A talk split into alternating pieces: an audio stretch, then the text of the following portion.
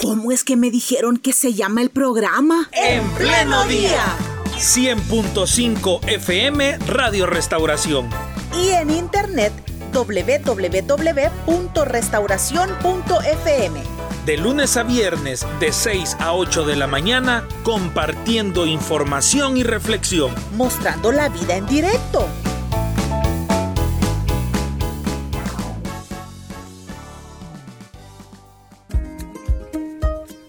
Muy bien, hoy en nuestro espacio de entrevista vamos a abordar un tema que es de interés para todo el país. ¿Qué es lo que está sucediendo o lo que podría llegar a suceder con nuestro río Lempa, con la contaminación que viene desde acciones mineras en Guatemala? Y hoy tenemos a miembros de la Alianza Centroamericana frente a la minería, quienes nos van a ir explicando mejor. Es por eso que le damos en primer lugar la bienvenida a Pedro Cabezas de la Alianza Centroamericana frente a la minería. Pedro, gracias por estar en Radio Restauración. Buenos días. Buenos días a, todos los radioescuchas de Radio Restauración y gracias por la invitación a estar aquí esta mañana con ustedes. Excelente. Y le damos la bienvenida también a Dalia González que es de la organización Reverdes y que entiendo también es parte de la Alianza Centroamericana frente a la minería. Dalia, muy buenos días y de igual forma qué bueno que está con nosotros acá en En Pleno Día. Buenos días, muchas gracias por la invitación y un cordial saludo a todas las personas que nos escuchan. Vaya, qué bueno que pueden estar ahora con nosotros. Hace unos días estábamos viendo una campaña que inició bueno, ya tienen ustedes rato, ¿verdad?, hablando acerca de lo que sucede con el Cerro Blanco o en la zona del Cerro Blanco en Guatemala, pero la campaña orientada hacia nuestro país era una campaña haciéndole el llamado al presidente de la República para que eh, interviniera porque la problemática que sucede en Guatemala también nos involucra a nosotros en El Salvador. ¿Podrían explicarnos, por favor, cómo es que se da esta conexión? Pedro. Ah, gracias. Sí, yo, pienso que con respecto al contexto del, tema Cerro Blanco, ah, como ya bien se ha dicho, es un, un, proyecto minero que se encuentra en Guatemala, ah, pero que las principales afectaciones ambientales de este proyecto van a ser en El Salvador. por eso nos compete a nosotros como salvadoreños. en ese sentido, desde hace años hemos llevado una campaña y estamos hablando desde hace más de 10, 12 años que esta campaña ha sido liderada por organizaciones de Guatemala, El Salvador y algunos aliados que tenemos en Canadá para, parar este proyecto, ah, porque está ubicado en una zona que es sensible, que afecta no solo un sistema ah, ecológico sensible como es la zona del Pipinio, sino que también afecta a dos poblaciones, poblaciones de Guatemala y El Salvador. Por lo tanto, creemos que Ah, es un proyecto que no es viable y no debería ser autorizado por, las, ah, ah, por el Ministerio de Medio Ambiente en Guatemala. Como muchos han visto, ya hace algunos días se hizo una consulta de vecinos en, Asunción Mita, que es la municipalidad donde se encuentra el proyecto, una municipalidad en la frontera con El Salvador, y los vecinos de Asunción Mita han dicho claramente que no quieren ese proyecto. Y por lo tanto también nos compete a nosotros apoyar esa decisión en ese sentido, creo que Dalia puede hablar un poco sobre la campaña de Reverdes ah, y lo que han estado haciendo para visibilizar el tema aquí ah, con las juventudes, con, el público salvadoreño y para demandar que también el gobierno salvadoreño se involucre en esta lucha por parar el proyecto. Muy bien. Dalia, ¿cómo los esfuerzos que se puedan hacer de concientización desde El Salvador en este trabajo articulado con organizaciones de Guatemala ha frenado o ha tenido incidencia en las decisiones que se han venido tomando durante todo este tiempo? Gracias por la pregunta, sí. Bueno, para, iniciar, como decía ya Pedro, eh, a pesar que la mina Cerro Blanco se encuentra geográficamente en Guatemala, específicamente en Asunción Mita, las implicaciones eh, más severas eh, eh, serán para, para El Salvador, mayormente para el área metropolitana de San Salvador. Es por eso, desde Reverdes, nos, nos, nos, llamó la atención este, este conflicto socioambiental. Eh, entonces, hemos iniciado una campaña que justamente trata de metropolizar el conflicto, es decir, visibilizar o, eh, o sensibilizar sobre las implicaciones que esta eh, mina representa para el área metropolitana de San Salvador. O sea, si bien eh, esta, esta, esta, mina se encuentra en Asunción Mita, que va a verter sus, sus, sus aguas, residual, sus aguas residuales. Estamos hablando de, de drenaje ácido, de sinuro, eh, hacia el río Stúa y el río Stúa es, eh, eh, llega a la cabecera del río Lempa, que es el Huija, y bueno, del, del Lempa hacia la planta potabilizadora Las Pavas y después a los chorros del área metropolitana de San Salvador. Estamos hablando que incluso también es importante este conflicto, ese componente de clase, estamos hablando que las familias más empobrecidas son las que se van a ver mayormente afectadas, estamos hablando de, de Soyapango, estamos hablando de Ilopango, de la gente de allá de, de, de eh, de, San Martín, de Apopa, eh, totalmente afectados son los, los, municipios empobrecidos de la República de San Salvador. Y, y, quizás por eso el presidente aún no ha dicho nada, pues porque al final no es el agua de las empresas se le está afectando, sino el agua de, los municipios más empobrecidos. Entonces, hemos iniciado esta campaña que es un llamado a la acción.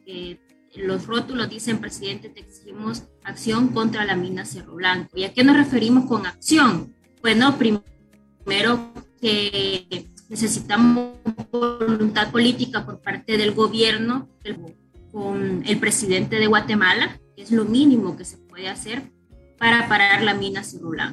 Y si el presidente de Guatemala no quiere hacer nada, no quiere entablar una mesa de diálogo por algo que si hay, que hacerle conflicto, si hay que hacerle pleito en las, en las cortes internacionales a Guatemala, es por este caso.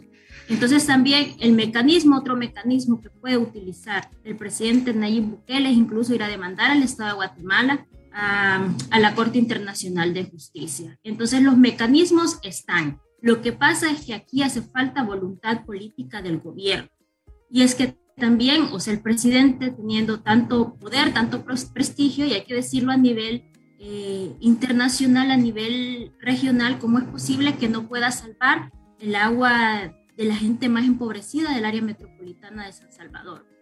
Entonces, quizás, eh, bueno, y esta, esta, esta, para terminar con, con mi intervención, esta campaña comprende tanto esfuerzos desde el territorio digital como desde las calles. Entonces, en ese marco hemos organizado tutazos, hemos organizado eh, Twitter Space, hemos organizado eh, conversatorios, hemos organizado también las campañas de pegas de afiches en puntos estratégicos del área metropolitana de San Salvador. Justamente es para que la gente se dé cuenta, para que la gente, para indignar a la gente, para que eh, la gente entienda de las implicaciones del peligro de esta mina y que la gente sea que la que si el presidente no, no quiere accionar, pues que sea la gente la que accione. Cuando hablamos de los tiempos, desde cuándo se viene haciendo el esfuerzo porque se pare el trabajo de, de empresas mineras me llama la atención y no será que este drenaje ácido que viene, que baja por el sector del río Ostúa, que ingresa al país por el Lempa, por la zona del Guija, ¿no será que ya está, ya tiene de este, ver, de, de, este vertiente, de este drenaje ácido en la actualidad? Uh, no, este, el drenaje ácido es un uh, óxido que se genera a partir de la liberación de arsénico uh, y otros metales pesados del proceso de minería. la minería a cielo abierto y en general la, las últimas formas de minería requieren que todas las para extraer las partículas de oro de la, de la, tierra, del subsuelo de la tierra, requiere que se triture toda la tierra en un polvo, ah, después se pasa por un cóctel, ese polvo, estamos hablando de millones de toneladas de, de, tierra, de suelo que se trituran, ¿no?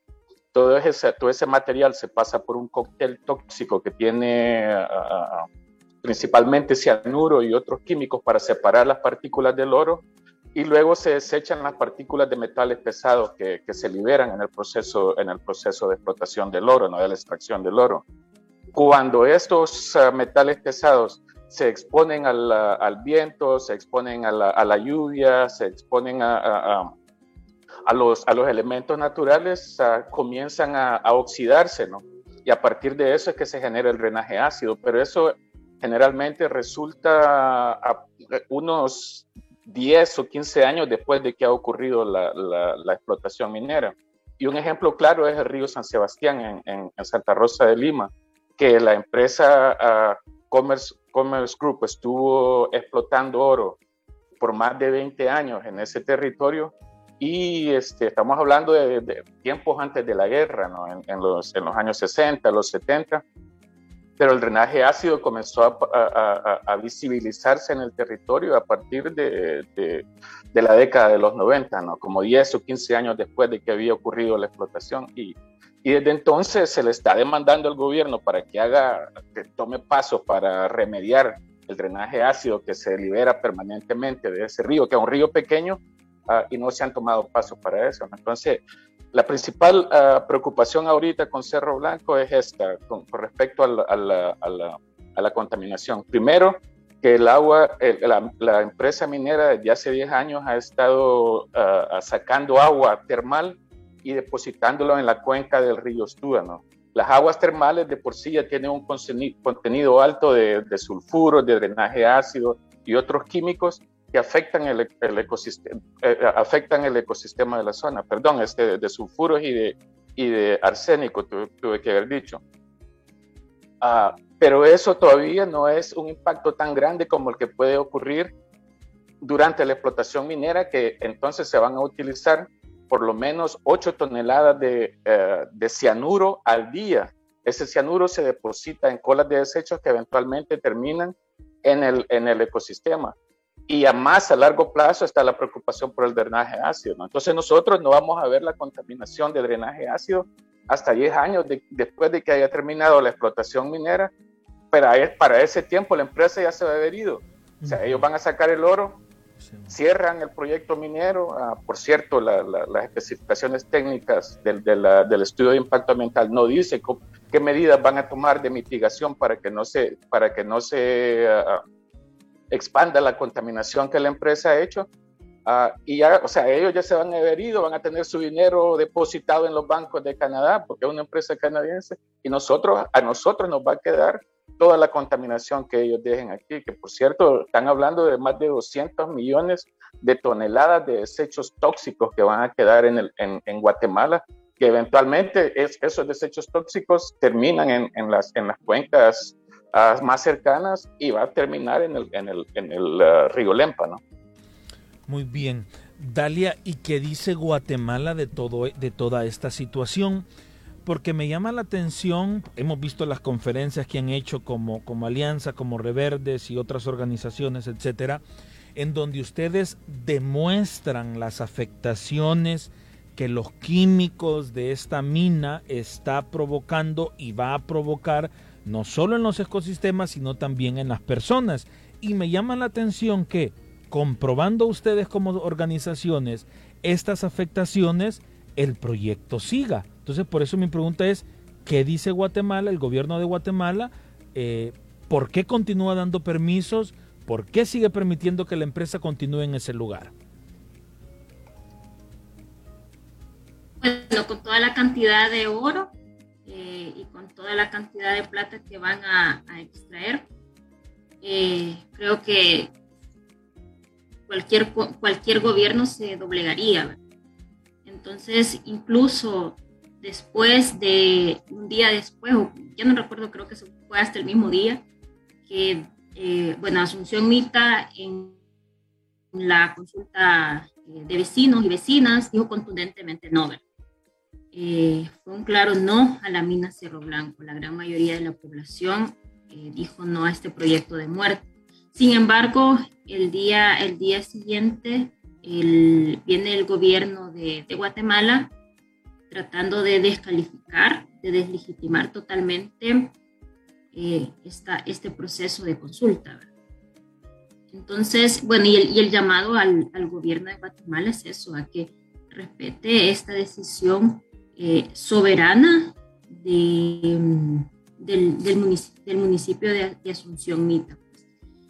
Eh, sin embargo, como lo digo y lo repito, pues, con todo, eh, con todo el oro a extraer, toda la plata a extraer, cualquier gobierno eh, se doblega y el gobierno de Guatemala no, ha sido la, excepción. Pues claro, lo ideal sería que respetaran la voluntad de la gente, que respetaran los, los bienes comunes, los bienes naturales, pero desgraciadamente no, no ha sido así. Entonces, eh, por eso también estamos con esta campaña de llamado a la acción al, a la mina Cerro Blanco, al, el llamado a la acción contra la mina Cerro Blanco, también es para, para eso, pues, para que, mm, pues, elevar este caso incluso a, a cortes internacionales. Oigan, y por cierto, a estas alturas, ¿cómo va el caso de la votación que hubo en Asunción Mita, cuando los pobladores rechazaron el trabajo de esta minera? Um, solo quizás antes de contestar eso, añadir un poco al, al, al, planteamiento que hizo Dalia, y es que uh, hasta la fecha uh, el, la empresa minera todavía no tiene un permiso de explotación. Ellos uh, recibieron un permiso de explotación en el 2007, uh, cuando e, era, la, la, empresa era, dueña, eh, era Goldcorp, pero no pudieron explotar el oro en esa mina, primero por toda la presión social que se hizo, pero segundo porque encontraron problemas técnicos. Ellos no contaban que iban a encontrar aguas termales en el sitio de la mina, ¿no? entonces se les hizo imposible uh, económicamente inviable poder explotar esa mina. En el 2017 una nueva empresa adquiere el proyecto y lo que ellos han planteado es que para que ese proyecto sea viable sea una, uh, una mina a cielo abierto, que es mucho más agresiva con el medio ambiente, mucho más contaminante y utiliza métodos que sí de verdad uh, generan una contaminación excesiva en los territorios, como se ha visto en, alrededor del mundo. Ellos han sometido el, el, estudio de impacto ambiental para que se les ceda el permiso, lo, lo, hicieron en el, en el 2021 y desde entonces nosotros hemos estado presionando al gobierno guatemalteco para que ellos no le den el permiso. Con, le hemos presentado uh, estudios de impacto ambiental, hemos pedido uh, este, críticas al estudio de impacto ambiental, hemos pedido audiencias con diferentes uh, representantes de los ministerios competentes en Guatemala para pedirles explicación uh, información sobre el proyecto, porque no sabemos exactamente qué es lo que está pensando el gobierno guatemalteco. Y a partir de que ellos no daban información es que se organiza la consulta popular, ¿no? Uh, porque la gente al no tener información, ellos simple y sencillamente dijeron, utilicemos las herramientas que tenemos disponibles, que es esta, esta consulta a través del Código Municipal, para pedir que no se eh, extienda el permiso y para prohibir la minería en el territorio el gobierno, como bien mencionó Dalga, inmediatamente después de la consulta y después de que la consulta resultó a, a favor de la prohibición ah, de minería en, Asunción Mita, se expresó y dijo que la alcaldía no tenía competencia para a, a prohibir la minería. Igual, este, antes, unos días antes de eso, ellos uh, anunciaron que había, habían, se había emitido un amparo y en realidad son dos amparos, uno a favor de un ciudadano de Asunción Mita que puso un amparo contra la consulta y otro a favor de la empresa que fue emitido por uh, uh, la Corte Constitucional diciendo el mismo argumento, que la, la alcaldía no tenía la competencia para prohibir la minería. Uh, y, la, y, y, y, esos dos amparos son amparos provisionales, que eso está claro, ¿no? En, en, lo, en los medios se escucha que ya la, la, la, consulta se ha cancelado y se ha anulado porque hay dos amparos, pero estos amparos son provisionales. ah, pendiente de más información que tenía que darse. A partir de eso se ha desarrollado una estrategia legal con organizaciones ah, que organizaron la, consulta en Asunción Mita, organizaciones ambientalistas que han estado apoyando y organizaciones legales, y se han puesto dos apelaciones contra estos amparos. Y lo que nosotros señalamos en estas, en, esta, en estas apelaciones es que los dos amparos fueron emitidos de manera irregular. Quiere decir que primero que fueron emitidos de manera extemporánea, porque según la ley de Guatemala, para someter un amparo uh, tiene que haberse uh, hecho dentro de 30 días después de que la alcaldía anunció que iba a hacer la consulta. No lo hicieron después de 30, no lo hicieron dentro del límite de 30 días, sino que fueron uh, como 10 días después de eso, a la segunda que cuando la resolución se, presentó, se presentó cinco días después de que ya se había llevado a cabo la consulta. Entonces, e, eso fue extemporáneo, ¿no? Entonces, no, cumple con un requisito legal para, dentro de la ley de amparo de Guatemala. Segundo, que ah, no agotaron las vías administrativas. O sea, para que la Corte Constitucional y los juzgados emitan una resolución de amparo, ah, los apelantes, los amparistas, tuvieron que haber ah, agotado las vías administrativas. En ningún momento ellos fueron a la alcaldía y dijeron, mira, queremos apelar esta decisión y esta resolución de la alcaldía. Y la segunda, que no está claro quién es el sujeto de derecho en, en, los amparos que emitió el, el, juzgado, ¿no? sino que uh, a veces hablan de, de, de, la persona que emitió el amparo, a veces hablan de una asociación que se llama Mita Avanza y a veces hablan de toda la comunidad de Asunción Mita. Entonces, dentro de los argumentos que el juzgado y la Corte Constitucional han hecho para emitir la, la, la resolución de amparo, Ah, no está claro quién es el sujeto de derecho y según la ley de Guatemala eh, tiene que haber uh, en, en, en, las, en los amparos tiene que haber claro quién es el sujeto de derecho y cuáles son las afectaciones específicas que ellos han tenido. Entonces encontramos que hay varias irregularidades y por eso se está apelando para que esas dos resoluciones se anulen debido a esas irregularidades. Y ese es un proceso que va a tomar tiempo porque se ha pedido audiencia pública, que quiere decir que queremos que esa decisión se tome en público y que todos los actores interesados se puedan presentar a, dar sus argumentos en el caso. ¿no? Entonces, todavía no tenemos, se, se han presentado las dos apelaciones, no hay uh, una fecha para cuándo esta audiencia, pública va a ser, pero cuando ocurre vamos a eh, informarle a la población de El Salvador y de Guatemala que eso está pasando uh, para que todos estemos pendientes de, los siguientes pasos que la Corte de Constitucionalidad va a tomar en Guatemala. Uh, obviamente la estrategia que tenemos legal es una estrategia que no se va a quedar solo en las cortes locales, sino que como bien mencionaba Dalia, queríamos que desde El Salvador se denuncia el caso en las Cortes Internacionales y desde Guatemala también este caso se va a llamar a las Cortes Internacionales porque uh, la población de Asunción Mita está convencida de que esta empresa y la imposición de este proyecto está violando sus derechos y también viola los derechos de nosotros los salvadoreños, uh, los derechos que tenemos a un ambiente sano y saludable. ¿no?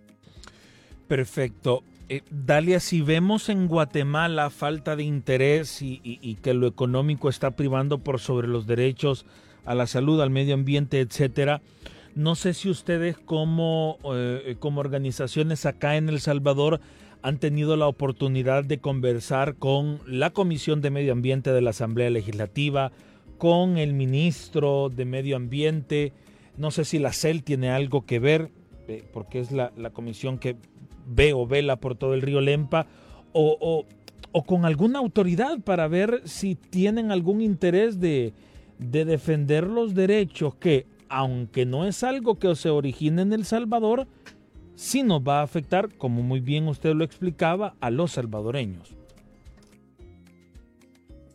Sí, bueno, solamente antes de responder la pregunta, agregar algo sobre intervención. Estamos hablando de que la sociedad eh, propietaria de, de, esta mina, estamos hablando que va a extraer eh, más de 10.3 millones de onzas de plata y de 2.45 millones de onzas de oro. Entonces, esto como para dejarlo también como dato, que por toda esta cantidad de oro y de plata, eh, el gobierno de Guatemala se ha doblegado. Y también respondiendo a, esta, bueno, a esta pregunta que me hacías,